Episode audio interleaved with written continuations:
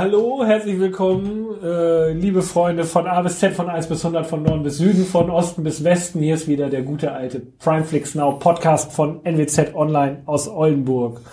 Heute mit Dennis, also ich. Ja, mir, dem André.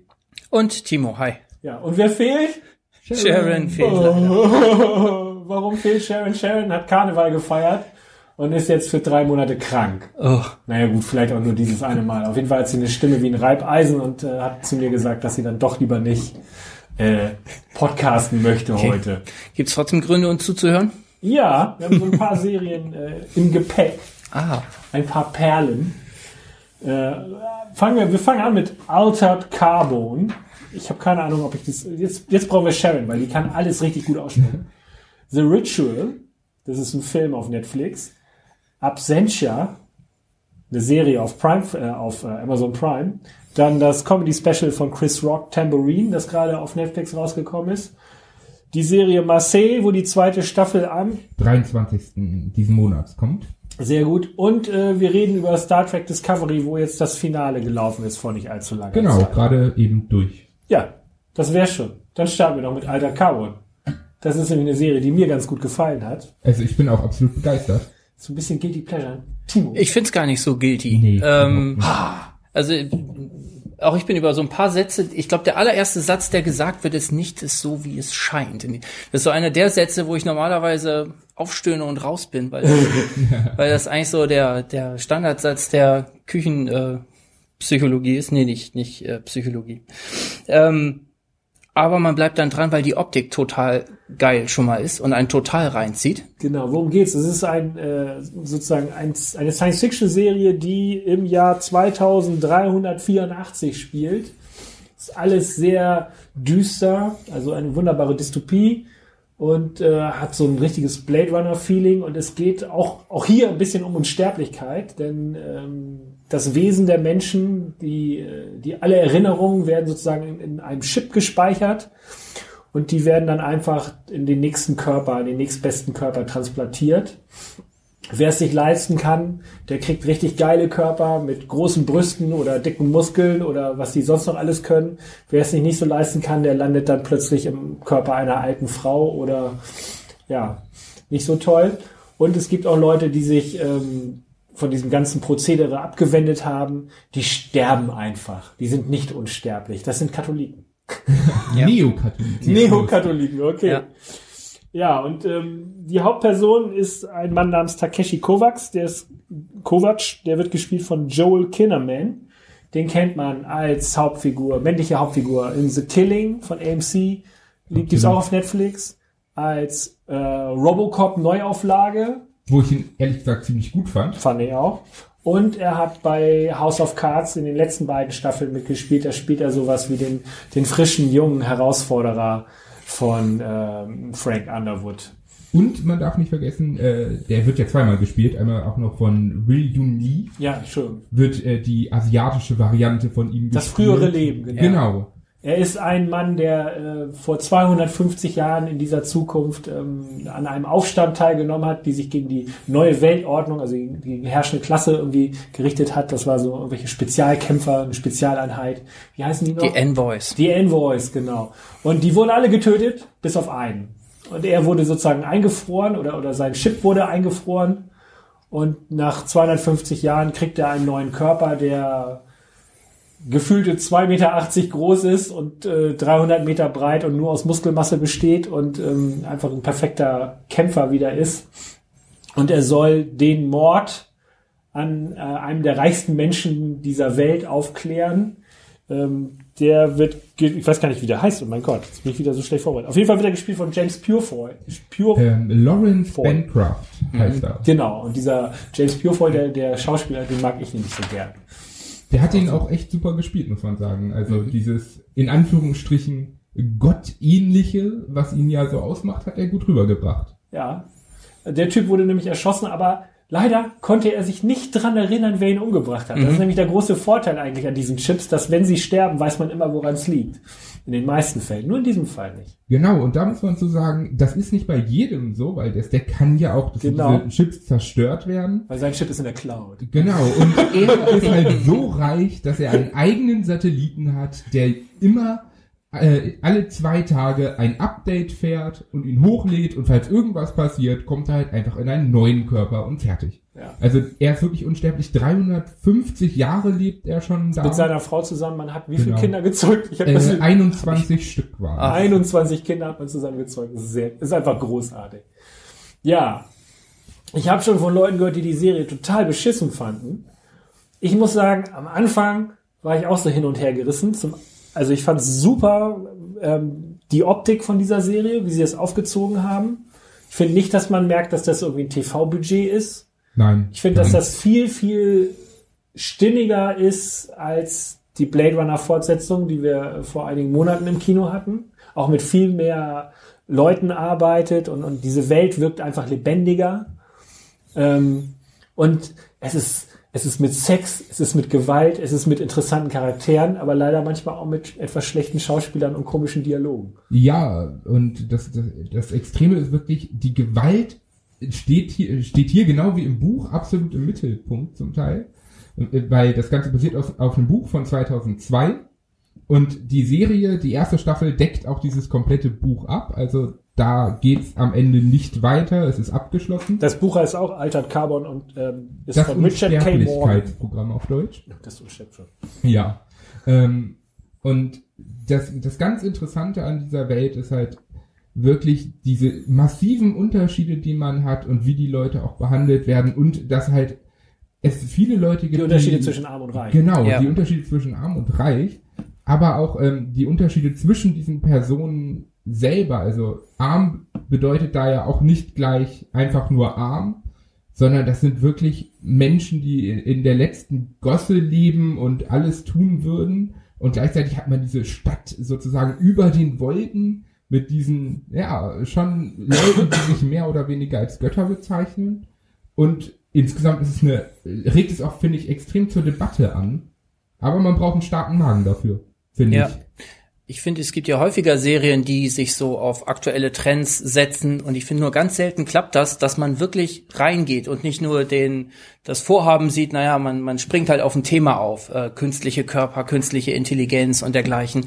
Das das sind ja auch die Thema über über darüber wird ja auch das sind aktuelle Themen, die verhandelt werden eben. Und ich finde, ganz selten gelingt es einer Serie, da aufzuspringen und da wirklich mit so reinzugehen, dass man da, da angeregt wird und dass man da, da mitgeht und mitdenkt.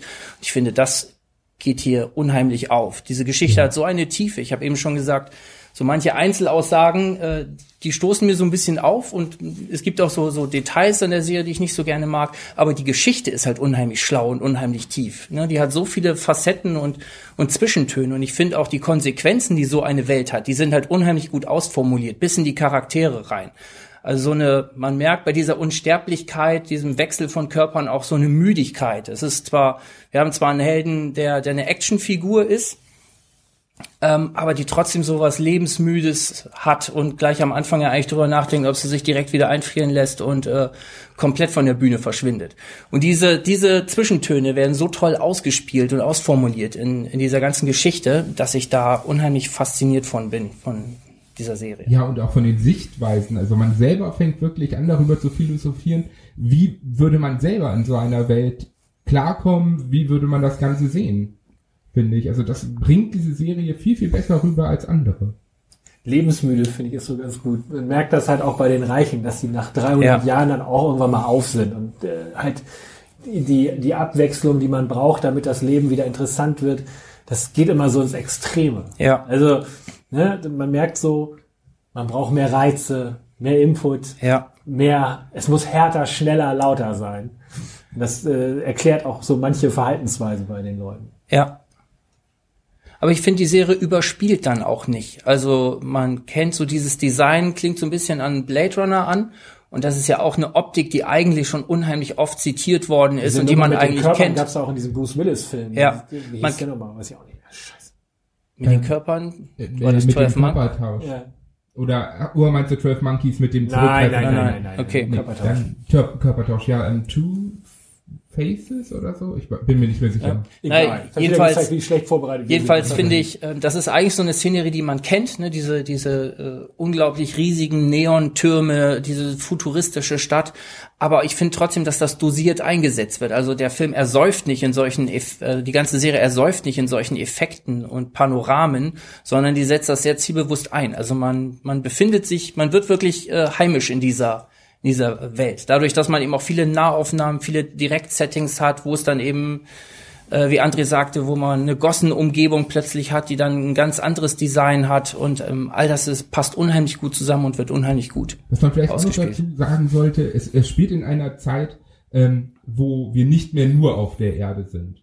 Also es kommen jetzt Off-World keine, Colony. Genau, es, es, es kommt jetzt keine großen außerirdischen Planeten oder sowas, so wie man es vielleicht bei Star Trek oder sowas kennt. Aber die, diese Thematik dahinter ist halt auch noch eine, die später gerade sehr wichtig wird, finde ich. Also deshalb mag ich diese, diese Serie, glaube ich, so gern, weil ich wirklich das Gefühl habe, dass ich so eine inoffizielle Blade Runner Fortsetzung habe, Mhm. die mir ja eigentlich jetzt verwehrt geblieben ist mit der 2049 Fortsetzung. Ja. Die fand ich ja ganz beschissen. Und da ist so Altered Carbon so das, die Ersatzdroge gerade bei mir. Ja, total. Und vor allen Dingen, es, man, man, man kann es einfach durchbingen. Und man will es auch. Denn diese Story, man ist so am Ende traurig, wenn es zu Ende ist und will am liebsten wieder von vorne anfangen, aber es ist einfach, diese Welt zieht einen rein und diese Serie zieht einen rein. Was sie, was, es gab so ein bisschen Kritik in den USA an Netflix, was Altered Carbon anging. Und zwar nicht jetzt direkt auf die Serie bezogen. Es gab Leute, die die Serie gut fanden, es gab Leute, die die Serie nicht so gut fanden. Ähm, ich glaube, Rüdiger Meier von TV Spielfilm findet die Serie total beschissen in ihren, ich habe noch nicht reingehört, ob sie das bei Bingen Weisheiten auch schon äh, gemacht haben, deren Podcast. Ähm, aber die Kritik, die sich Netflix anhören musste, war am Super Bowl Abend, weil sie nämlich da äh, zwei Anzeigen, äh, zwei Spots, Werbespots geschaltet haben während des Spiels. Der erste war, ähm, es kommt die Fortsetzung von Cloverfield, Cloverfield Paradox. Genau, richtig. Und ähm, die nächste war, ja, jetzt ist sie online, die ist genau jetzt online, Cloverfield Paradox. Und dann haben sie alle Cloverfield Paradox geguckt, ein Scheißfilm. Richtig Mehr, mehr sagen wir dazu ist gar nichts, den bitte nicht gucken. Ähm, aber die Kritik ist, dass sie sich, dass sie damit ähm, Altered Carbon ganz viel Kraft genommen haben. Dass sie sozusagen da anstatt Marketing Power darauf zu setzen und diese Serie irgendwie weiter zu promoten, haben sie sich auf was anderes plötzlich gestürzt. Ich weiß nicht, ob das irgendwie einen Effekt haben wird, aber das äh, wurde in, Amer in Amerika tatsächlich Okay, aber das ist dann ja Kritik an der Verkaufe und Genau, nicht an der einfach, Serie. nee, nicht an der Serie selber, sondern wirklich nur an der Verkaufe der Serie mit der Angst, dass die jetzt so untergeht und dann ne, so die Angst, die wir bei Mindhunter hatten. Ne? Geile Serie, scheiß Titel, keiner klickt drauf, hm, wird es eine zweite Staffel geben. Haben sie zum Glück sich vorher schon dra- äh, für entschieden. Ein Glück. Bei Altered Carbon weiß ich nicht. Gibt es da schon Nachrichten, dass es eine Ähm, zweite das- Staffel geben soll? Also es ist noch nicht sicher. Es wurde mit den Schauspielern nichts ausgemacht, es wurde mit der Regie nichts ausgemacht und mit Netflix nichts, weil ähm, das Buch ja nach dieser ersten Staffel abgeschlossen ist. Es gibt noch mehr Bücher in dem Aus dem Universum. Universum, genau. Das nächste spielt halt 25 Jahre danach mit anderen Personen. Ob das Ganze kommen wird, ist halt absolut noch nicht sicher. Was allerdings äh, ziemlich sicher ist, dass ähm, es wohl nicht um Takeshi Kovacs und auch nicht mit Joel Kilman sein wird. No. Das ist zwar schade, aber das ist äh, wahrscheinlich schon ziemlich festgeschrieben, wenn es denn was Zweites Solange Wobei- sie im gleichen Universum sind, ist mir alles Ja, Genau. ja, das ist ja das Praktische bei diesem Setting. Die können sich ja äh, Verändern, wollen. genau in die Welt äh, fortsleeven, wie sie möchten, auch Genau. mit den Darstellern dann. Da ist man ja nichts gebunden. Also Sleeves sind, für die Leute, die es halt noch nicht gesehen haben, das sind die Körper der Personen. Und ähm, das ist auch eine große Sache, ähm, dieses Re-Sleeving nennt man das, also in einen neuen Körper gesetzt werden. Das spielt eine Riesenrolle da drin. Und da sind sie auch Tatsache am überlegen, ob wenn sie Takeshi Kovacs in einer zweiten Staffel, die nicht auf dem Buch basieren bringen, ihn in einen Frauenkörper packen. Ja, wäre ja mal ganz nett. Weil in, da, das wird auch super thematisiert, äh, wenn halt Leute, die eigentlich männlich oder weiblich sind, in einen anderen Körper gepackt werden. Da haben sie auch einige sehr, sehr schöne Szenen bei, Das ist wo eins, ich ein, ohne wirklich zu spoilern. lachen musste. Ohne, ja, ich fand, ohne zu spoilern, die, die Szene, die mir aus der ersten Folge mit diesem Resleeving am, am ehesten im Kopf geblieben ist, wo ich dachte, oh ja, das ist ja ein bisschen bitter, ist, wo ähm, ein Elternpaar ihre verstorbene Tochter wieder zurückhaben möchte. Und Getötet Geld beim be- Autounfall. Getötet beim Autounfall und dann sozusagen als Sleeve, als neuer Sleeve kommt der Körper einer sehr, sehr alten Frau.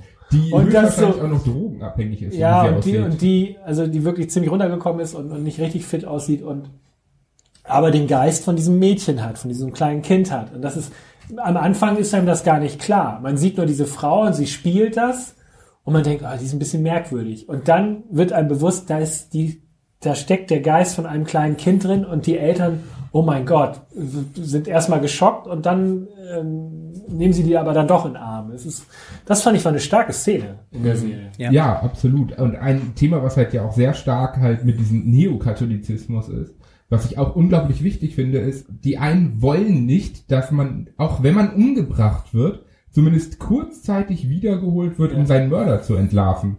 Und das kommt auch gleich am Anfang so mit als Thema, dass das Ganze ja rausgebracht werden sollte und dass da viele gegen sind und vor allem, dass diese Neokatholizisten sehr daran glauben, dass halt nicht nur de, de, der Verstand sozusagen in diesem Stack ist, sondern dass da die ganze Seele drin steckt. Und wenn man stirbt, kann die Seele nur in den Himmel kommen, wenn man nicht resleeved wird. Ja.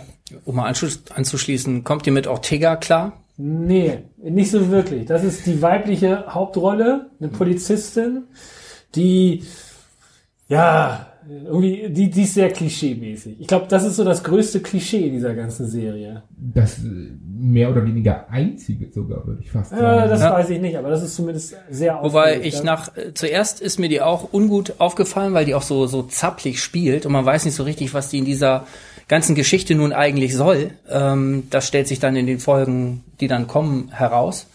Ähm, aber ich fand die immer spannender. Also ich finde die nicht optimal gespielt. Irgendwie äh, wirft die mich immer raus, weil die so zapplig ist.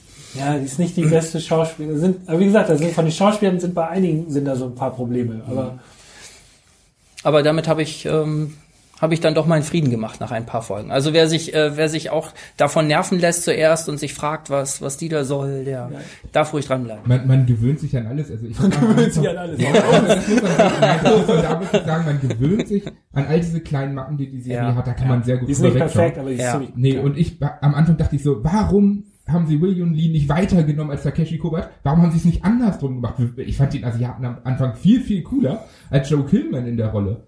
Aber nach und nach, muss ich sagen, fand ich Joe Killman unglaublich gut, wie er Ja. das Ganze verkörpert hat und fand, so rum ist es auch eigentlich richtig. Also, nachdem man dann aufs Buch zurückgreift, weiß man es ja eh, aber Er, ist, es, er hat so ein starken, äh, starkes Gespräch mit so einer, ja, Viertklässlerin oder Fünftklässlerin Ja. in so einem Museum, Ja. das ziemlich verstörend ist, aber auch gut ist. Also solche Sachen machen diese Serie echt aus. Sie ist düster und sie ist dunkel und sie ist alles andere als doof. Ja. Und sie ist, glaube ich, sogar ab 18, weil äh, Brutalität und Sex spielt halt wirklich dort eine extreme Ja, Rolle. die Sexszenen finde ich auch super. Ja, also die sind wirklich sehr gut gemacht, Sehr muss man explizit. sagen. Ja, das erinnert mich an, äh, an so Comics aus den 70ern und 80ern, was so auf äh, Heavy Metal im Schwermetall und so drin waren. So, so in dem Style. Irgendwie Möbius, Dan, all solche Sachen. Großartig. Ganz viel Deswegen, also, wenn man wirklich keinen zu leichten Magen hat und wenn ein Sexszenen nicht stören, sollte man auf jeden Fall reingucken, finde ich. Auch wenn man vielleicht im ersten Moment mit dem Sci-Fi-Setting nicht so viel anfangen kann, es lohnt sich einfach. Muss ich ganz klar sagen. Also ich war unglaublich begeistert von dieser Serie. Mich hat der Hauptdarsteller übrigens immer wieder an ähm, Drive, also an wie wie heißt der Darsteller? Ryan Gosling. Ja, so ein bisschen an an so eine erwachsene Version von Ryan Gosling. Ja? Musste ich manchmal dran denken. Der große, also Ryan Gosling möchte im Bällebad abgeholt werden. Ja, ja, so in etwa. Ja, ja. Mr. Kinnaman ist der große Ryan Gosling, der Erwachsene. Ja, ja. Wen ich noch super finde in dieser Serie, ist Ditchen Lachman, oder wie sie heißt. Ich weiß nie, wie die ausgesprochen wird. Dichen Lachmann, kann man auch sagen. Das ist eine australische Schauspielerin, die nämlich auch in so einem äh, wunderbaren kleinen Independent-Film mitgemacht hat, wo die richtig geil ist. Und der lief zum Beispiel auch auf dem Oldenburger Filmfest, nämlich in Too Late. Hat ihm eine wichtige Rolle. Und die ist da auch mit dabei. Deshalb gucke ich, allein deshalb habe ich mir diese Serie angeguckt, weil ich die so großartig finde. Was mich sehr überrascht hat, es gibt die eine Tochter noch, die da drin mitspielt. Ich will jetzt nicht so viel äh, dazu sagen. Willst du nicht so spoilern wie Timo? Nein, aber ähm, da, hat mich, da hat mich die Schauspielerin sehr überrascht, weil ich die vorher eigentlich nur in einer Serie gesehen habe. Ja. Und ähm, zwar in, in ach, jetzt, eben hatte ich den Namen noch, haben wir auch schon im Podcast drüber gesprochen, äh, Riverdale.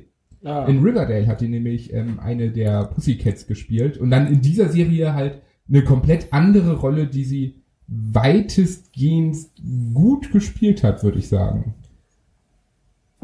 Also bei James, ich mag halt diesen James Purefoy, der den äh, reichsten Mann da spielt. Ähm, der hat nämlich, das kann ich nur jedem empfehlen, ich glaube, den gibt's auch auf Netflix, Solomon Kane. Das ist so ein Fantasy-Film, basiert auch auf so einer Trash-Buchreihe, glaube ich, oder Comics. Comic-Reihe. Aus, die, aus dem DC-Universum. Ja, und ähm, ist für das Budget, das sie da hatten, ist das ein ziemlich geiler Film. Es gibt viele Leute, die das nicht nachvollziehen können, aber ich finde den richtig gut, den kann ich nur empfehlen. Und er hat natürlich bei The Following den Serienkiller gespielt. ja. Er ist auch so ein Darsteller, der kann sowas. Ja, guter Typ. Also, Altered Carbon. Das Unsterblichkeit-Programm. Reingucken. Ja, zehn Folgen, immer so um die 50 Minuten, Ja, kann man richtig gut durchbingen. absolut. Dann kommen wir doch zu äh, einem kleinen Film, der gerade auf Netflix läuft. Und Timo hat sich den angeguckt. Genau, ein kleiner Horrorfilm. The Ritual, das Ritual, äh, läuft gerade auf Netflix, 95 Minuten lang. Ähm, in letzter Zeit laufen da häufiger mal eigenproduzierte oder Horrorfilme, Genrefilme, die explizit auf Netflix laufen. Auch das ist so ein kleiner äh, Genrefilm. Es geht, worum geht's? Es geht um fünf Freunde zunächst, äh, die, fünf Freunde. Genau, die in einer Kneipe sitzen. Also äh, haben wir haben offenbar zusammen studiert, äh, sind jetzt zehn Jahre weiter, also so Anfang 40er wahrscheinlich. Ähm, also schon ange angekommen im Leben, unternehmen aber immer noch was zusammen und bereden gerade, wohin sie ihre Sommertour machen wollen. Ähm, äh, also planen die gemeinsamen Urlaub. Dann gibt's so eine Wendung schon direkt in der Geschichte, die kann man sagen, weil die gleich am Anfang ist und weil das für die Geschichte wichtig ist. Ähm, auf dem Heimweg kommt es zu einem Überfall. Zwei von den beiden äh, gehen in einen Kiosk, äh, wollen noch was einkaufen. Der wird gerade überfallen und einer von den beiden, der fällt einem dieser dieser Gangster dort zum Opfer. Dann gibt's einen Zeitsprung. Äh, also der eine stirbt bei diesem Überfall und jetzt sind es noch vier und die machen dann diese Tour, die der tote Freund sich eigentlich gewünscht hat. Und zwar in Schweden machen sie so eine, ja, so eine Wandertour durch die Wälder. Ähm, ja, das ist nun schon ein Setting, was man schon zigfach gesehen hat. Deshalb äh, stocke ich gerade, weil man gar nicht mehr so viel sagen darf. Denn alles, was jetzt abweicht, ist eigentlich das, was spannend ist an diesem Kommen Film. schwedische Hillbillies. Ja, es kommen auch, ja, jein. Es, ähm, also man, man kennt ja solche Settings äh, in Hostel, in was weiß ich, wo, wo Touristen äh, irgendwo in der Einöde landen, auch mal in Europa und äh, sich dann mit, mit äh, ja, dem Gesocks, was dort lebt, auseinandersetzen muss. Hier ist es erstmal spannend, weil die Leute ein bisschen älter sind. Normalerweise sind es ja Teenies und Studenten. Hier sind es explizit äh, mal Freunde, die zehn Jahre weiter sind und deshalb andere Themen mitbringen, was für die Unterhaltung dann auch nett ist und was den Film interessanter und spannender macht. Die sind alle ganz glaubhaft. Also die, vielleicht liegt es auch daran, dass äh, ich jetzt in dem Alter bin und äh, nicht mehr so mit den, äh, mit Ja, den wärst Studenten da, 60, mit den Studenten mitgehe. Nee, aber das ist so, so unser, unser Kaliber. Ähm, einer ist auch schon ein erfolgreicher Geschäftsmann und verheiratet. Also man hat so ein bisschen mehr, ein bisschen andere Perspektive bei denen. Und natürlich spielt auch dieser, dieser Überfall immer wieder eine Rolle zwischen den Freunden, weil äh, das gehört dazu. Der, der mit in diesem Kiosk war, der hat sich hinter einem Regal versteckt und konnte dem anderen Freund nicht helfen. Und da geht's halt, schwelt halt immer so unter der Oberfläche, hätte er ihm helfen müssen oder nicht.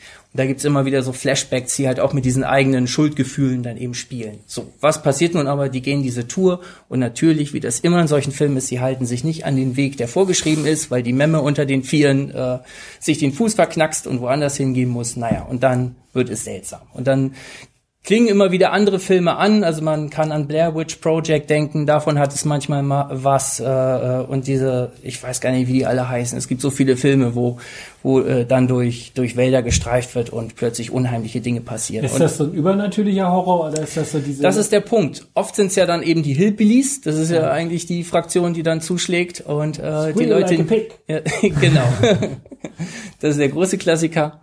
Äh, beim Sterben ist jeder der erste Deliverance im Original. Ähm, n- ja, das ist dann eben auch ein origineller Switch. Es bleibt nicht bei Hillbillies. Ah. Äh, Das, äh, darf, da darf man dann aber tatsächlich Also es nicht gibt einen. Spin, den man nicht kennt. Genau, es gibt tatsächlich einen Spin, den man nicht kennt. Also die stoßen auf allerlei Unheimliches. Auch da äh, äh, gibt's wieder dieses ne, kleine Negerlein-Prinzip. Äh, einer verschwindet nach dem anderen, aber dahinter steckt dann eben ja etwas anderes. Da kann man dann vielleicht an den Titel wieder zurückdenken, das Ritual. Also es äh, finden da übernatürliche Dinge statt. Aber wie Jahre ist das? Also es wird dann zu quasi sogar fast zu so einem kleinen Fantasy-Film am Ende. Und ich finde einfach, weil der solide, der solide inszeniert, solide gespielt, ähm, verlässt sich auf ein funktionierendes Genrekonzept, das man, wie gesagt, schon zigmal gesehen hat. Aber diese ganzen kleinen Abwandlungen machen diesen Film halt spannend und naja, mit 95 Minuten ist der auch leicht zu konsumieren. Das ist ein Film, den man schön nebenbei gucken kann und der nicht enttäuscht wie andere. Das ist ein britischer Film, ne? Ist ein britischer Film, genau. Es gibt auch andere Filme, die dort, hatte ich am Anfang angesprochen. Open House ist einer, der ihm dann direkt hinterher angeboten wird. Das ist auch ein, äh, auch so einer dieser Netflix äh, Horrorfilme, die auf, auf altbekannten Genremustern gedreht werden. Da geht's Mutter mit einem Sohn geht in ein Haus und äh, äh, dann passieren dort äh, äh, Spukgeschichten. Das ist zum Beispiel ein ganz furchtbarer Film, wo, wo, wo dieses, äh, dieses Genrekonzept halt äh, um Dinge erweitert wird, die keinen Sinn machen, meiner Meinung nach. Aber das ist ein Film, der Sinn macht und der Spaß macht und den man sich schön angucken kann. Okay, The Ritual auf Netflix. Ja, 95 Minuten. Das kriegt man mal hin. das Ja. kriegt man. Ja. Klingt gut. Eigentlich schon. Also ich muss auch sagen. Timo, du hast dich auch auf Amazon Prime rumgetrieben. Ja, genau. Ich habe mir äh, Absentia äh, angeschaut. Das Ähm, klingt so nach Alkohol. Nee, gar nicht. Ach, Äh, worum geht es? Ähm, das ist eine Krimiserie, in der es um eine FBI-Agentin geht. Äh, Emily Byrne heißt die. Ähm, und die mit ihrem Mann, der auch FBI-Agent ist, jagen gerade einen Serienkiller, der das die Angewohnheit hat, seinen Opfern die Augenlider abzuschneiden. Ja, genau. Kennt man. Äh, kennt man, kennt man. Ähm, nun gleich Ausgangssituation ist, sie verschwindet, sie wird, man weiß es nicht, entführt, sie ist einfach weg und äh, sie finden sie nicht wieder. Ihr Mann natürlich, der in den gleichen Ermittlungen drinsteckt, äh, macht sich große Vorwürfe, ähm, aber sie ist nicht mehr zu finden. Und dann haben wir gleich in der ersten Folge, nach ein paar Minuten ist das schon den Sprung. Wir sind sechs Jahre weiter, sie ist längst für tot erklärt, er ist wieder in einer glücklichen Beziehung mit einer anderen Frau. Dieser Drecksack, das ging ja schnell. Ja, genau. Das geht, also es sind zwar sechs Jahre, aber dieser Sprung wird unheimlich schnell gemacht. Und plötzlich kriegt da einen Anruf äh, von jemandem, der darauf hinweist, äh, wenn du deine Frau retten willst, dann jetzt. Und äh, Bisschen verspätet, aber ja, zumindest immer noch, ne? naja, jedenfalls kommt sie so in die Welt zurück und äh, weiß aber nicht, was passiert ist. Anderer Switch ist, man hatte inzwischen diesen vermeintlichen Killer festgenommen, von dem man ausgegangen war, dass er der Mörder dieser Frau ist. Ähm, der fällt nun raus, weil der im Knast war und nicht den Anruf äh, getätigt haben kann. Und damit wird dieser ganze Fall wieder neu aufgerollt. Es gibt auch wieder ein Opfer, das irgendwo angeschwemmt wird. Na, also die Frage ist, äh, wer ist der wahre Serienkiller, der dahinter steckt und was ist mit dieser Frau in diesen sechs Jahren passiert? Ist das Ganze interessant präsentiert oder? Äh, was für mich der Trumpf war, ähm, das ist die Hauptdarstellerin. Äh, die heißt Stana Katic. Die ist bekannt aus Castle. Das ist so eine Ah. Krimiserie, die Ah, ja. auch im, äh, auf den Privatsendern äh, schon Ja, ewig das- lang läuft. Also die Partnerin von Cast oder die Genau, Polizistin. oder das ist die Polizistin. Ah, ja, Die die, wirklich- da, also die Und das ist ich wohl ganz gerne. echt, Ja. ich guck die gar nicht gerne, überhaupt nicht gerne. Ich mochte aber auch Castle sehr gerne. Weil, weil ich finde, es gibt sogar, das ist da so ein Serienmuster. Es gibt dann immer so den, ja, den, den, den genialischen Typen, der die, äh, äh, der die Serie voranbringt.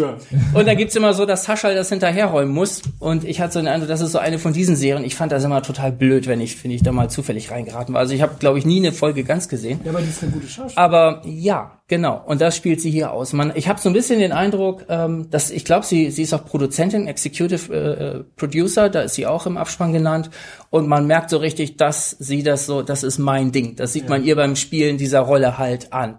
Sie, ähm, sie ist dort eben nicht einfach nur so eine ätherische Schönheit, die durch die äh, Bilder läuft und, und ein schönes Design abgibt, sondern sie spielt die wirklich, wirklich herausragend. Wir hatten mal über, wie heißt diese Schuld- und Sühne-Serie noch? Über die genau, da war wer die Hauptdarstellerin? Ui. Gute Jedenfalls Frage. haben wir die, das ist eine ähnliche Geschichte, die haben wir sehr gelobt dort. Und ich finde, äh, Stana Kartic macht das hier noch viel besser. Also das ist auf jeden Fall ein Grund an der Serie dran zu bleiben, denn sie kommt zwar zurück, aber Jessica Biel. Jessica Biel, genau. Ich finde, Stana Kartic schlägt Jessica Biel nochmal deutlich. Und ähm, man, was man auch wissen muss, wie es weitergeht, ist, ähm, sie ist nicht einfach das Opfer, das jetzt, ähm, ja, sie hat ja ihre Familie im Grunde verloren, äh, steht alleine da, ähm, sondern ähm, man weiß nicht so genau, was sie, ob sie nicht möglicherweise auch Dreck am Stecken hat. Und dazwischen oszilliert halt diese Serie. Und man hat eben eine, eine ganz starke Heldin im Mittelpunkt, die auch stärker ist als ihr Mann. Ne? Eigentlich ist er ja in der starken Position, aber der wird eher so von seinen Schuldgefühlen immer getragen. Und äh, da ist sie dominant. Man hat auch manchmal den Eindruck, die ist manipulativ, die spielt mit diesen Abhängigkeiten. Also jeder, der sie dort auch angeht, der wird schnell zurechtgewiesen.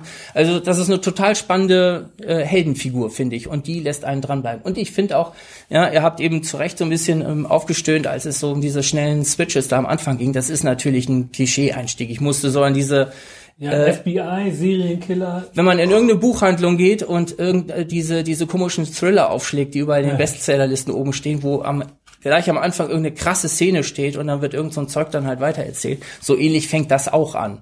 Aber ich finde, dass auch gerade so diese menschlichen Verwerfungen, die dann da auftauchen, dass die schon irgendwo glaubhaft sind. Also, wenn es dann um die Auseinandersetzung geht, wie geht die neue Frau damit um, dass jetzt die Ex- oder die alte Frau äh, wieder da die ist. tote lebt. Es gibt auch, es, genau, es gibt ja auch einen Sohn, also äh, der aus dieser früheren Beziehung eben da ist. Auch das wird glaubhaft gemacht. Also es gibt viele schöne Szenen, die sich einfach nur damit beschäftigen, wie kommen die jetzt miteinander klar. Und die gehen für mich auch auf. Das ist jetzt keine keine Überserie wie Altered Carbon, die wir am Anfang besprochen haben, die irgendwie die großen Visionen hat und was ganz Neues erzählen will. Es ist ein ziemlich klarer, straighter Krimi-Plot, aber den kann man eben äh, unheimlich gut weggucken. Der ist solide inszeniert, man hat eine tolle Heldin. Also ich finde, das ist so ein, das ist tatsächlich so ein guilty pleasure tatsächlich, dass man sich gönnen kann. Basiert das Ganze auf einem Originaldrehbuch oder hat es irgendeine Vorlage? Da bin ich mir nicht sicher. Also ich Klingt glaube, nach- also ich meine, das ist eine Allerweltsgeschichte, die man Okay. überall findet. Da glaube ich, das ist jetzt nicht, das ist nicht der Trumpf, den Weil das ist bei ja auch Serie bei hat. solchen Sachen, ja, wenn die gerade besser sind, haben sie ja oft etwas, worauf sie basieren, Ja, das stimmt. muss man sagen. Das stimmt. Nee, ich habe einfach den Eindruck, dass, es, dass, dass das ein Herzblutprojekt von ihr vor allen Dingen ist und äh, dass sie sich da einfach auch in dieses Schauspielerische, was man da machen kann, dass sie sich da reinhängt und äh, einfach diese Rolle komplett entfaltet. Die Serie war wohl auch schon in anderen Ländern recht erfolgreich, in Spanien, Portugal, in der ist auch in Indien gelaufen. Ähm, deshalb ähm, ja, geht man jetzt auch hier damit auf den Markt und es soll wohl auch schon, also es sieht gut aus für eine zweite Staffel, wurde jetzt kürzlich berichtet. Und das Ganze läuft auf Amazon Prime. Zehn, Ungefähr genau. Zehn Folgen, 45 Minuten Genau. ungefähr. Ja, toll. Was soll ich das alles gucken? Ja, vor allen Dingen, wenn man die nächste Folge vorbereiten muss. Ja. Da fällt mir gerade ein, ich habe auch noch was geguckt, nämlich ähm, ich bin ja so ein Typ, der gerne so Stand-up-Comedy-Specials auf Netflix guckt. Da kommen ja auch jede Menge immer raus. Nicht alle sind gut. Äh, jetzt kam aber tatsächlich wieder mal was Neues von Chris Rock. Von dem hat man lange nichts mehr richtig gesehen. Gehört hat man ihn äh, dafür umso mehr. Der hat nämlich ganz viel äh, Voice-Acting gemacht für Madagaskar und solche und alle Fortsetzungen von Madagaskar. Ähm, diese ganzen Animationsfilme.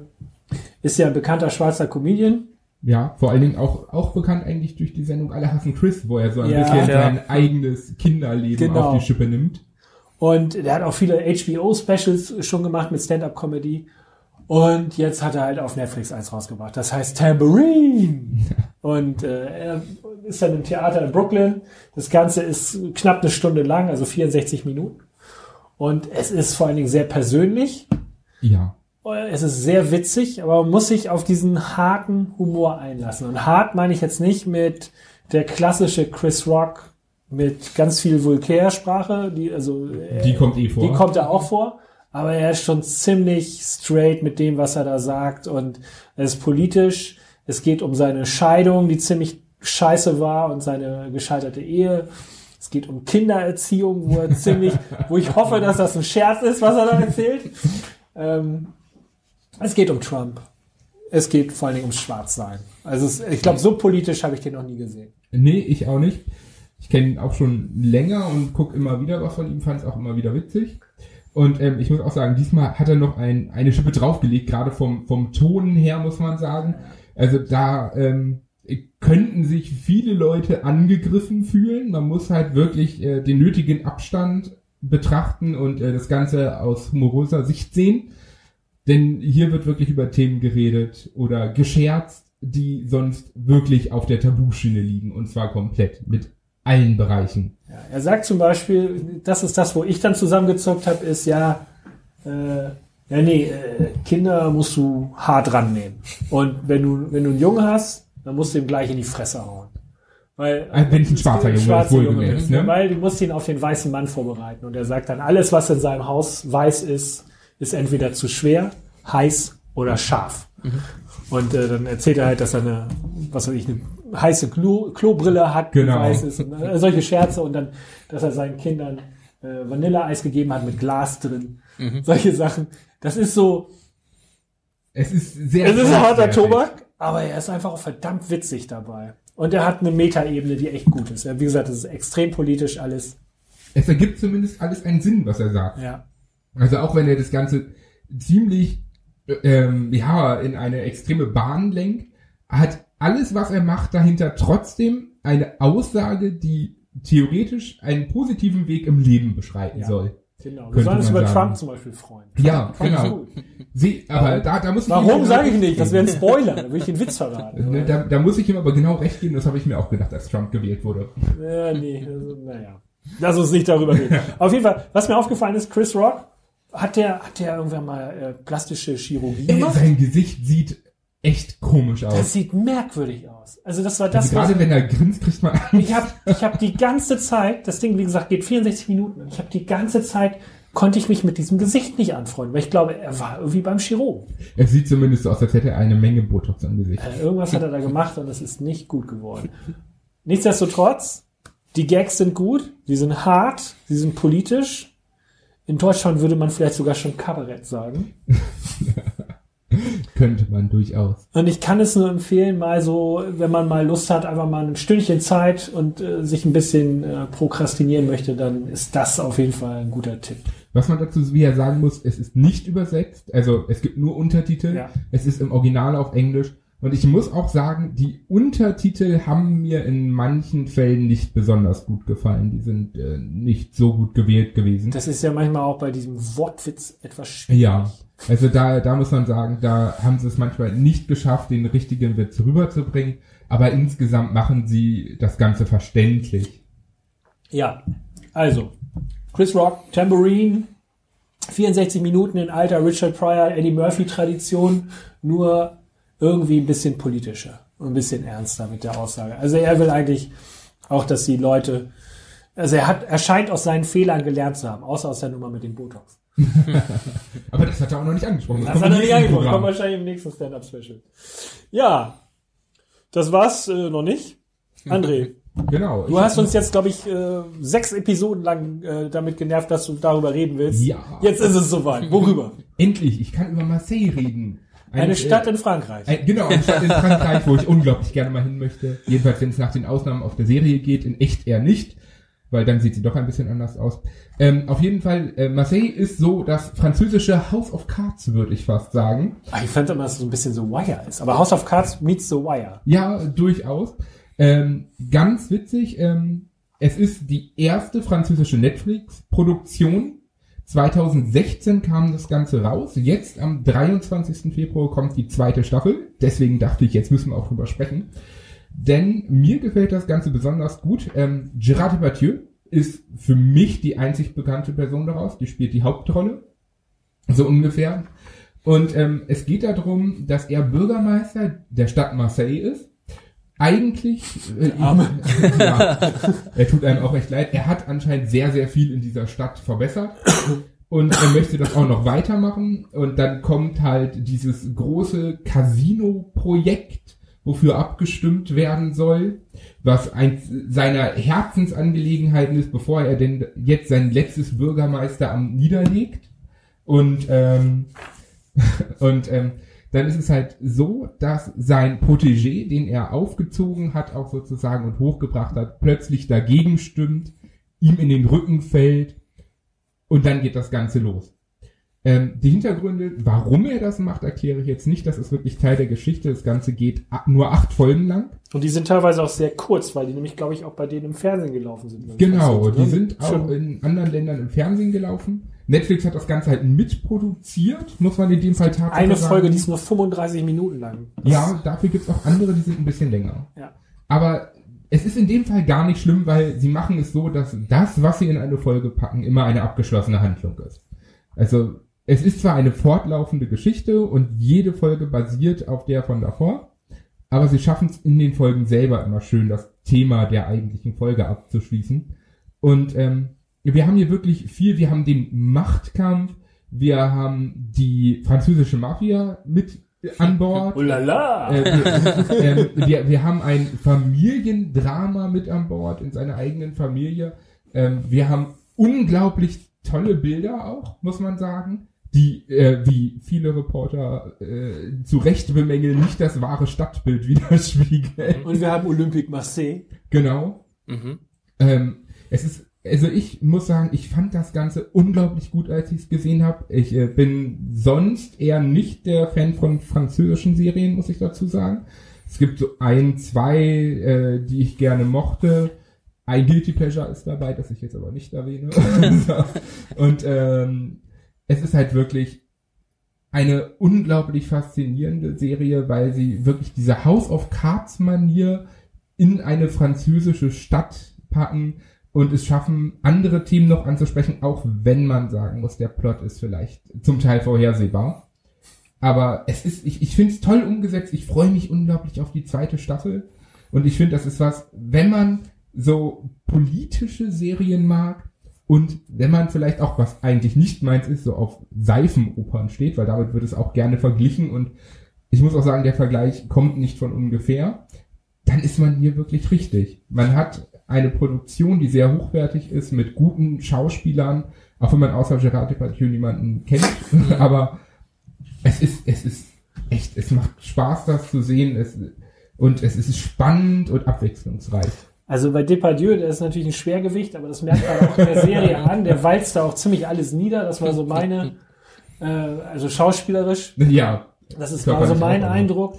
Ich mochte das nicht so, weil ich nämlich immer den Eindruck habe, dass die Europäer sich immer irgendwelche US-Serien zum Vorbild nehmen. In diesem Fall halt äh, Boss von Stars und Ja. ähm, House of Cards so ein bisschen und dann noch so ein bisschen The Wire rein. Also ähm, da, da werden halt die Zutaten genommen, die, die, die man aus den USA kennt und auch der Plot mehr oder weniger so in so eine andere Stadt verpflanzt nach Europa und dann wird das befüllt und dann ist es dann aber auch noch so gedreht, dass es so ein bisschen hochglanzmäßig daherkommt. ne? Das ist so eine Postkartenoptik. Ja. Und genauso ist auch das inszeniert so ein bisschen. Ich, hab- mir hat's halt nicht gefallen, weil ich fand, das war so klassisch Fernsehinszenierung. Also so das, was ich bei den Deutschen immer, bei den deutschen Serien immer sehe, dass es so sehr artifiziell alles wirkt. Es, ist, es wirkt nicht echt. Das war das, was mich daran gestört hat. Depardieu kann ich mir immer angucken. Spielt das nur in diesen Politikerzirkeln oder gibt's da auch ähm, ja, Leute von der Straße? Es gibt, normale es, es gibt auch normale Leute. Ähm, es gibt da auch eine Handlung, die wird auch gleich am Anfang eingeführt mit seiner Tochter, die bei einer Zeitung anfängt und dann halt über dieses unglaubliche Armenviertel da so ein Wohnkomplex etwas machen soll.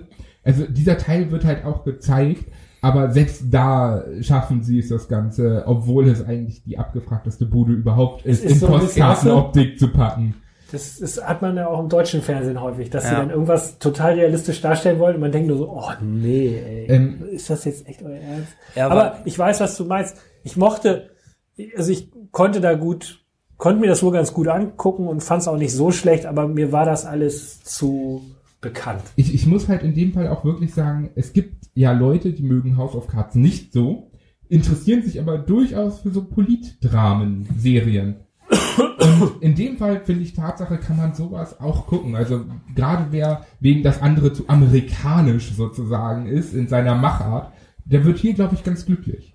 Ah, gut. Dann sagen wir mal, es gibt äh, die erste Staffel hat acht Folgen. Sie Genau, läuft auf auf Netflix. Wie gesagt, relativ kurze Folgen, so maximal so 40, 42 Minuten so. ja, eine ist, glaube ich, deutlich länger, da holen sie den Rest wieder raus aus der anderen. Aber insgesamt muss man sagen, also man, man ist locker in zehn Stunden durch. Ja, ganz locker. Dann kommen wir jetzt schon zur letzten Serie, die ihr grandioses Finale oder auch nicht gefeiert hat. Genau. Star Trek Discovery. Wir dürfen ja nicht spoilern, Ja. aber André, erzähl doch mal, was ist die, was ist denn die, äh, die Ausgangsgeschichte von Star Trek Discovery?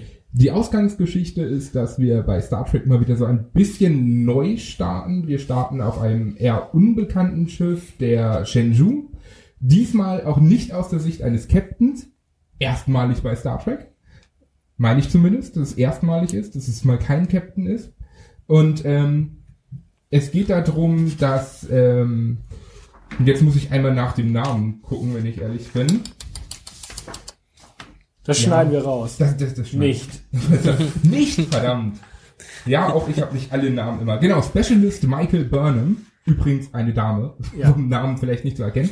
ähm, oder Commander Michael Burnham. Ist halt auf diesem Schiff, ist, ähm, ihre Eltern sind gestorben, sie wurde von Vulkanien aufgezogen, ist allerdings ein Mensch. Und ähm, dann beginnt gleich am Anfang der Konflikt mit den Klingonen. Ähm, ja, ihr Schiff wird zerstört. Das kann man, glaube ich, noch sagen. Und sie hat halt, ähm, Den schwarzen Peter. genau, sie hat den schwarzen Peter als eigentlich fast einzige Überlebende des Schiffes Die gemeutert hat. Die gemeutert hat. Und ähm, ja, und dann geht diese Sendung los. Sie landet dann auf einem anderen Schiff, nicht auf der Enterprise, Sind auf der Discovery. genau, auf der Discovery, die, die das ein ganz, ganz besonderes Schiff ist. Und hier finde ich, muss man sagen, wenn man jetzt anfängt zu gucken, hat man den Vorteil, denn die ersten neun Episoden vor dem Season Break, der letztes Jahr kam, ähm, waren scheiße.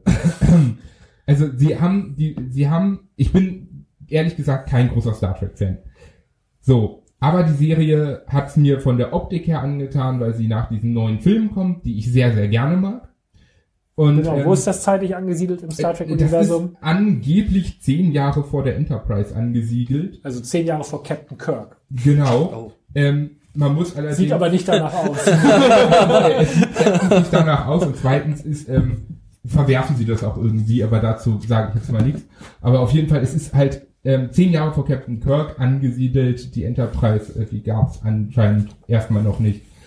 Und ähm, sie machen am Anfang einen Einstieg mit, der, der komplett neu ist. Sie gehen auf eine komplett andere Art von Crew ein und so. Ähm, es ist zwar ein Erkundungsschiff, aber durch diesen neuen Krieg mit den Klingonen wird natürlich alles anders. Und dann kam der Season Break und ich dachte mir, was für ein Scheiß ist denn das? das den Dreck brauche ich gar nicht weiter gucken. So. und dann ging es nach dem Season Break weiter und mir war langweilig und ich habe weitergeguckt und ich dachte, Man muss dazu sagen, was ist der Season Break? Der Genau. Season Break ist sozusagen die Sendepause, die, die es in den USA gab, zwischen innerhalb dieser Staffel. Genau, so, die was hat- Sommerpause oder was weiß ja, ich, oder in dem Herbstpause. Fall war es Herbstpause, November bis ähm, Mitte Januar. Also Winterpause. Gut. Ja. Oder Frühlingspause, je nachdem, wie je man den wie Klimawandel sieht. ja. Egal. Auf jeden Fall, ähm, Netflix hat das nicht am Stück gehabt, sondern die haben das immer jede Woche eine neue Folge Genau, wie es halt in, auf, äh, bei CBS, glaube ich, in den USA Wie es im Genau, normalen CBS. Fernsehen halt noch so läuft für Oma und Opa. Ja, und ähm, das äh, kann manchen Serien echt das Genick brechen. Hier kann ich mir vorstellen, dass sehr, sehr viele Leute ausgestiegen sind. Dabei ist gerade diese, dieser zweite Teil, in Anführungsstrichen, auch wenn es nur sechs Folgen sind, anstatt, ein, äh, anstatt wie man es bei einer Pause erwarten würde, die Hälfte, ähm, muss man sagen, ab dann wird die Serie interessant. Ab dann legt sie einen Weg ein, mit dem ich nicht gerechnet hätte, der unglaublich cool ist, der faszinierend ist, der optisch toll ist, der die Schauspieler wirklich hervorstechen lässt in ihren Rollen und der die Geschichte super interessant macht, bis auf die letzte Folge. da verhauen sie alles wieder. Aber sonst muss man halt sagen, für, für, für diesen Teil, den man da gesehen hat, hat sich es gelohnt, den Rest auch zu schauen, dass man diesen Einstieg hatte. Mir ging es so wie dir. Ich habe das Ding bis zum Season Break geguckt. Dann habe ich gesagt, den Scheiß gucke ich nicht mehr weiter. Weil ich nämlich gedacht habe, als ich das gesehen habe, ich weiß, wohin die Reise führt. Genau. Wenn du jetzt sagst, nein, das ist alles ganz anders, dann gucke ich da nochmal rein. Genau, ab, ab diesem Zeitpunkt wird halt alles anders. Sie machen etwas komplett Außergewöhnliches. Sie gehen einen Weg, den man vorher noch nicht gesehen hat. Also, soweit ich weiß, überhaupt noch nicht in Star Trek. ich kenne natürlich Star Trek jetzt nicht so super, Naja, aber, das ist ja eine Aussage. Aber, aber ich habe halt von niemandem bisher davon irgendwas gehört. Und sie machen das Ganze super interessant. Also sie hätten lieber vorne was wegnehmen sollen, sich mehr auf diesen Plot konzentrieren sollen und dann meinetwegen die, die Staffel nur sechs, sieben Folgen lang und fertig. Also Ähm, kleine Verbraucherfrage, kann man einfach in der Mitte einsteigen, wenn man den Kram nee, erzählt? nee, kann man Geht eben leider nicht. Das ist, das ist ja eine der wenigen, also normalerweise sind ja Star Trek Serien sind immer so gestartet, dass das so Monster of the Week oder Abenteuer Ja. der Woche oder so war. Genau. Da gab es nie diesen großen roten Faden. Vor, ich weiß nicht, wie es nach der Season Break ist. Vor der, vor der ersten Pause ist es wirklich so, das ist, du hast den Cliffhanger eigentlich am Ende von jeder Folge und dann kannst du weiter bingen. Das Das gab es so vorher weiter. zum Beispiel noch nie. Also natürlich gab es mal so Doppelfolgen, die so geendet haben, aber dass das eine Staffel ist, das gab es noch nicht. Und sie machen bei der, was sie auch machen, eigentlich war Star Trek, jede Serie war immer ein Ensemblestück, fand ich. Diesmal hast du eine klare Hauptfigur, die gab's, ne, das was du sagst, es ist kein Captain. Ich glaube, Cisco war Commander. Ich glaube, der war kein Captain. Ja, stimmt. Aber ähm, du hast halt nicht sozusagen eine Figur und drumherum sind alles gleichberechtigte Figuren, die auch mal irgendwie das Kommando übernehmen können. In dem Fall hast du wirklich diese eine Hauptfigur. Es geht um ihre Geschichte. Die wird dann aber begleitet durch relativ teilweise coole Nebenfiguren. Teilweise ja. Also es gibt ein äh, Wunder, also man hat unglaublich auf Diversität geachtet und äh, das ist alles sehr PC, obwohl es auch nicht PC Ja. ist. Aber wir haben einen äh, schwulen Chefmechaniker, Den ersten Schwulen, den es in Star Trek gibt. das weiß ich gar nicht. Doch. Das haben sie damals auch noch angekündigt. Ja, auf jeden Fall wurde auch Zeit. Also, ne? ähm, den haben wir da. Es gibt, es gibt ganz viele Aliens. Es gibt ganz viele Frauen in Führungspositionen. Also man hat da wirklich versucht, den Zeitgeist da so reinzuprügeln. Ja, Political Correctness steht da eindeutig Oh, ganz ja. oben. Das nervt doch nicht. Doch, Äh, mich das- nervt es, weil das halt sehr gewollt ist. Also, Das, das ist es, aber nach dieser, nach diesem Season Break geht diese Political Correctness zum Teil noch in eine andere Richtung. und dann, um das nochmal zu toppen, haben sie sich halt so ein Gimmick ausgedacht, was das Besondere an diesem Raumschiff Discovery Ja. ist. Das ist nämlich eigentlich ein Forschungsschiff, das aber jetzt als Kriegsschiff fungiert, weil es nämlich auch einen, Captain hat, der über Leichen geht und sich auch äh, sozusagen ähm, ganz viel herausnimmt, was eigentlich vielleicht seine Autorität gar nicht hergibt. Also er dürfte zum Beispiel ähm, diese Michael, dem, dem, die Michael gar nicht äh, Ja. wirklich in die Mannschaft aufnehmen, weil die halt eine verurteilte Meuterin ist. Aber er bemüht dann so ein bisschen Kriegsrecht und sagt, nee, die kommt jetzt hier rein, Genau. ich und so. Und Und er hat halt auch gesagt, von wegen, ja, sie haben mir gesagt, wenn ich die Mission übernehme, dann darf ich machen, was ich will, so ungefähr. Also mache ich das jetzt auch. Der, das ist äh, dieser Captain Gabriel Lorca, gespielt von Jason Isaacs, der den richtig, richtig, richtig geil Arschig spielt, spielt, finde ja. ich. Er ist ein ziemliches Arschloch. Das hat auch alles seine Hintergründe, das erfährt man dann später auch Tatsache noch. ja, Also ich bin, lösen ich bin auch nur ein Arschloch, weil da geht's nicht Ja. ist ja schon klar. Genau, jeder ist Arschloch aus Hintergrund. Aber ähm, man muss sagen, sie haben sich bei allem, was sie auch bei den Episoden vorher gemacht haben, etwas gedacht. Sie haben bloß den Season. Break so blöd gesetzt. Denn man hat das erstmal eine Star Trek-Serie, die durchgehend von der Geschichte ist und sie dann aber an einem Punkt zu unterbrechen, wo es dann darauf hingeht, warum das Ganze so ist, ist eigentlich total blöd. Man hätte an einem Punkt unterbrechen müssen, wo die Leute weiter gucken wollen und nicht an einem Punkt, wo es den Leuten sozusagen egal ist, was passiert.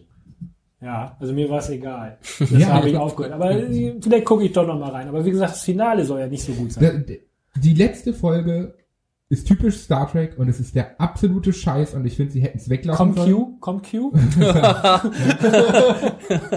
Es ist, es ist wirklich, also gerade Oder Spock? gerade das Ende, also gerade diese letzten paar Minuten, die setzen noch mal so ein als Klischee drauf Ja, es ist sehr viel und, und, Klischees. und, und versuchen einfach so nach dem Motto, wir bedienen das, was die Fans wollen. Äh, das ist einfach, nee. Das hätten sie meiner Meinung nach weglassen sollen. Bis, wirklich bis zur letzten Folge war ich dann wieder echt begeistert und dann die letzte Folge gesehen Ich fand- und dachte ich, das, ich habe keinen Bock mehr auf die zweite Staffel. Also es war sehr viel PC, es war sehr viel Klischee. Was ich gut fand, es gibt so einen parallelen Handlungsstrang in den ersten Folgen, wo es um die Klingonen geht. geht. Also die erzählen eine Klingonengeschichte und eigentlich eine Föderationsgeschichte parallel. Das fand ich ganz clever und auch ganz interessant. Äh, die ganzen Weltraumszenen und Kampfszenen und so sind super. Ja, optisch, Das, optisch genial. ist das ein Fest. Das ganze, dieses Produktionsdesign ist toll. Was mich natürlich nervt, ist, wenn das zehn Jahre vor Captain Kirk spielt, dann sieht das einfach ganz anders aus. Und äh, da, da muss eigentlich jeder Trekkie muss sagen, ja, was ist denn da passiert auf dem Weg zur Enterprise? Warum, warum sind wir denn noch mal so 150 Jahre gefühlt zurückgegangen mit der Technik? Ja. Aber vielleicht klärt sich das alles auf, ich will es nicht sagen. Sie läuft auf jeden Fall auf Netflix. Genau, 15 Episoden zurzeit in einer Staffel, ähm, zwischen 37 und 50 Minuten lang, grob Ja. immer. Wer, wer das nicht auf Netflix gucken will, der kann auch von der CBS äh, die App aus dem amerikanischen iTunes Store runterladen. Die haben eine eigene Streaming-App. Die kostet auch ein bisschen was, aber die ersten Tage oder die erste Woche ist frei oder so. Da man Also, da übrigens könnte man theoretisch, wenn man wollen würde, wohl mal so ein Abo abschließen, dass man dann nach einer Woche wieder kündigt. Und so. Prüfen kann. Ja. Alles gut. Nur mal so. Ja, Ne? deswegen, aber sonst muss man sagen. Ich bin noch etwas, ich weiß noch nicht genau, was ich tun soll. Ähm, ich, ich, soll ich das nun gucken oder nicht? Ja, weil das- das- weil wie- ich wie bin eigentlich, ich bin kein, ich bin kein, kein Trekkie. Ich mochte diese ganz frühe Serie als, als, ja, als Kinderprogramm quasi. Ich mochte die äh, zweite Blasphemie! Generation. Die zweite Generation mochte ich auch. Die finde ich auch immer noch ganz gut. Aber danach äh, war mir das zunehmend egal, was da für neue Staffeln kam. ich sag mal so, wenn du die neuen Filme magst, Die Filme finde ich ganz okay. dann kannst du auf jeden Fall mal reingucken, finde ich. Also du musst kein Trekkie sein, aber du musst zumindest diese neuen Filme mögen. Weil es geht sehr in diese Richtung, die diese Filme anschlagen. Okay, also die neuen Filme fand ich ganz, also die Kinofilme meinst Genau, du? richtig. Die find fand ich ganz klasse. okay, weil die auch wieder verknappt. mit Kahn, mit äh, Okay. Ja, Cumberbatch, ja, der kann war ja. scheiße. drüber streiten. Der war richtig. Ja, aber die fand ich nicht, nicht so übel. Ich bin halt so, ja, ich bin auch, ich bin sogar mit der Zeichentrickserie aufgewachsen im Schwesternwohnheim bei meiner Kenne ich nicht mal. Ja, Star Trek Zeichentrickserie, Cartoon. Und ähm, bin auch mit Kirk sozusagen als Kind aufgewachsen und fand äh, The Next Generation war großartig, wenn man von der Schule nach Hause kam und dann Sat 1 angemacht hat. Da Ja. konnte ich in der ersten Staffel super einschlafen. und äh, später wurde es richtig gut. Und genauso gut fand ich Deep Space Nine, weil Deep Space Nine das Kunststück geschafft hat, als erste richtige Serie vom, aus dem Star Trek-Universum so einen roten Faden in den späteren Staffeln einzufädeln. Und das ist auch etwas, die Leute, die an genau diesen beiden Serien gearbeitet haben, die haben auch bei Discovery mitgearbeitet. Ja, gut. Das merkt man halt. Man wird halt alt. Ne? Deswegen, also wenn man die neuen Filme mag, kann man auf jeden Fall mal reinschauen. Wenn man selbst mit denen nichts anfangen kann im Star Trek-Universum, dann kann man, glaube ich, diese Serie ganz getrost beiseite liegen lassen. Und es ist wirklich halt ab dieser, sagen wir mal, zehnten Folge, dieser kurze Plot, der dann anfängt über vier Folgen, das ist das, wofür es sich, glaube ich, wirklich lohnt, das Zeug davor zu ertragen, weil, Für Fortgeschrittene. Für Folgen. genau. Ja gut, ich habe den Scheiß ja schon geguckt, dann kann ich mir jetzt die guten Folgen angucken. Okay. Aber wir sind am Ende. Das ging schnell. Ohne Ja. Sharon. Unglaublich. Wollen wir Ja. sie das nächste Mal denn noch dabei haben, oder? Och, ich schon. Ich finde schon, schreibt es in die Kommentare. Apropos, ja, wir freuen uns über Kommentare, ganz besonders auch äh, ähm, auf den berühmten Podcast-Verteilern äh, von iTunes oder Stitcher. Schreibt was drunter. Wir sind noch bei Podcast. Man kann uns auf nwzonline.de finden. Äh, gibt uns Sterne. Wir freuen uns auch nur über einen von Ja. Hardcore-Trekkies. Hauptsache, wir kriegen mal welche. Ähm, sonst was? dann, nö, ich glaube nicht. Dann sage ich Tschüss. Tschüss. Ciao.